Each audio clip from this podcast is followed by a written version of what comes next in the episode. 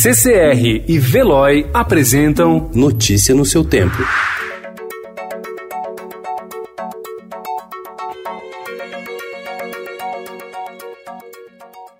Olá, seja bem-vindo. Hoje é quarta-feira, 15 de abril de 2020. Eu sou Gustavo Toledo, ao meu lado, Adriana Simino. E estes são os principais destaques do jornal O Estado de São Paulo.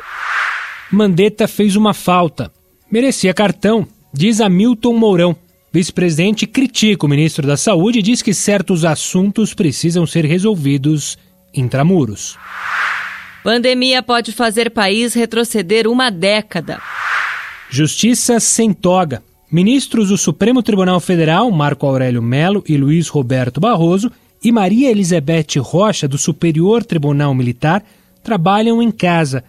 Hoje, o plenário do Supremo fará a primeira sessão por videoconferência da história.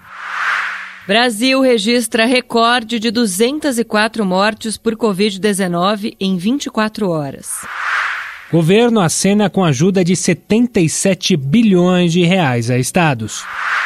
Despovoar favela salvaria 41 mil pessoas em São Paulo e Rio de Janeiro, diz estudo. Divã virtual.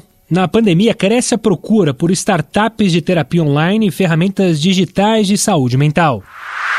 Isolados com filhos. Os desafios de pais e mães que trabalham com crianças em casa.